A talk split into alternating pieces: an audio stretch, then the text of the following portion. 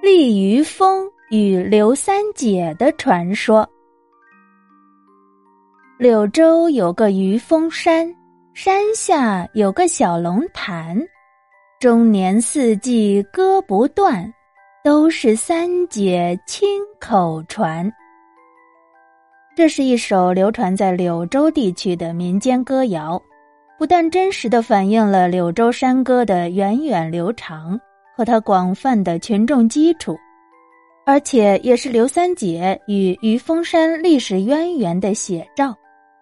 于峰山和小龙潭，相传是刘三姐传歌和成仙的地方。现在山上尚有对歌亭、三姐岩、麻兰石等遗址。相传在唐代，在罗城和宜山交界处。有一个美丽的小山村，村子里有一位叫刘三姐的壮族姑娘，她自幼父母双亡，靠哥哥刘二抚养，兄妹二人以打柴捕鱼为生，相依为命。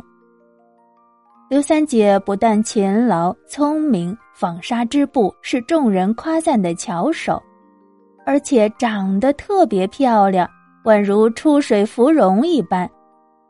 尤其擅长唱山歌，他的山歌闻名遐迩，因此远远近近的歌手们经常聚集在这个村子里，争相跟他对歌，向他学歌。刘三姐常常用山歌唱出穷人的心声和不平，故而触犯了土豪劣绅的利益。当地一个大财主叫莫怀仁，这个人贪恋刘三姐的美貌。想要霸占她为妾，遭到刘三姐的拒绝和奚落，他就怀恨在心。莫怀仁企图禁山歌，又被刘三姐用山歌驳得理屈词穷。莫怀仁又请来了三个秀才跟刘三姐对歌，结果呢，这三个秀才被刘三姐等弄得丑态百出，大败而归。莫怀仁恼羞成怒。不惜耗费家财去勾结官府，咬牙切齿的一定要把刘三姐置之死地。为了免遭毒手，三姐协同哥哥在众乡亲的帮助下，趁着天黑，乘着竹筏子，顺流沿天河直下龙江后进入柳江，辗转来到柳州，在小龙潭村边的利于峰东路小岩洞暂时住下了。据说兄妹二人来到柳州之后，刘三姐那忠厚老实的哥哥刘二心有余悸，他怕妹妹又唱山歌再招惹是非，就想办法来阻止。有一天，他终于想出了一个办法，他从河边捡回一块又圆又厚的鹅卵石，丢给妹妹，说：“三妹呀，用你的手帕脚在石头中间钻个洞，把手帕穿过去。”如果你穿不过去，那以后就不准再唱歌了。接着，铁青着脸，一字一顿的补充道：“为兄说一不二，绝无戏言。”刚开始还甜甜的微笑着的三姐，看着哥哥满脸怒色，哪里还敢像平常那样据理争辩呢？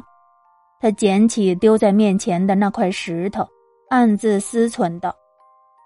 我又不是神仙，手帕脚怎能穿得过这石头啊？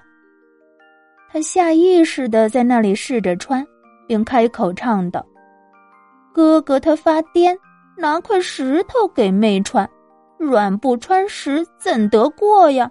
除非凡妹变神仙。”哼，管你是凡人也好，神仙也好，为兄一言既出，绝不更改。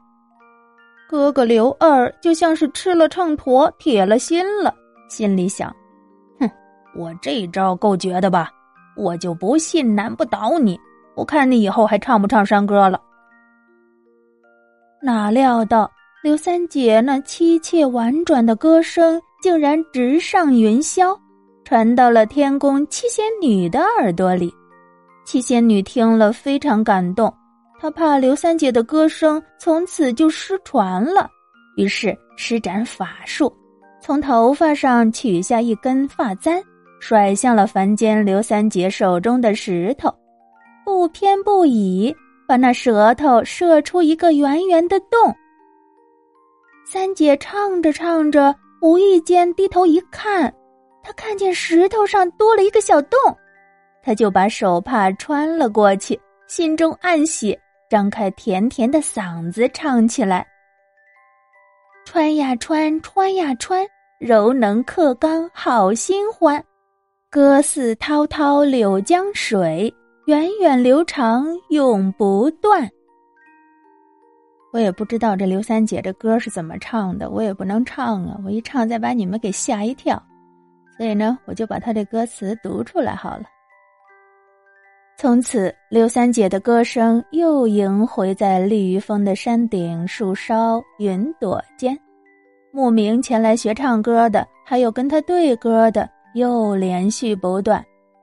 后来，刘三姐在柳州的踪迹被那大财主莫怀仁知道了，他又用重金买通了官府，派出众多官兵，把利于峰团团围住，来势汹汹，要捉杀刘三姐。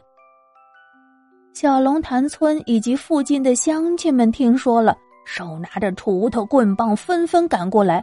为了救刘三姐，跟官兵搏斗。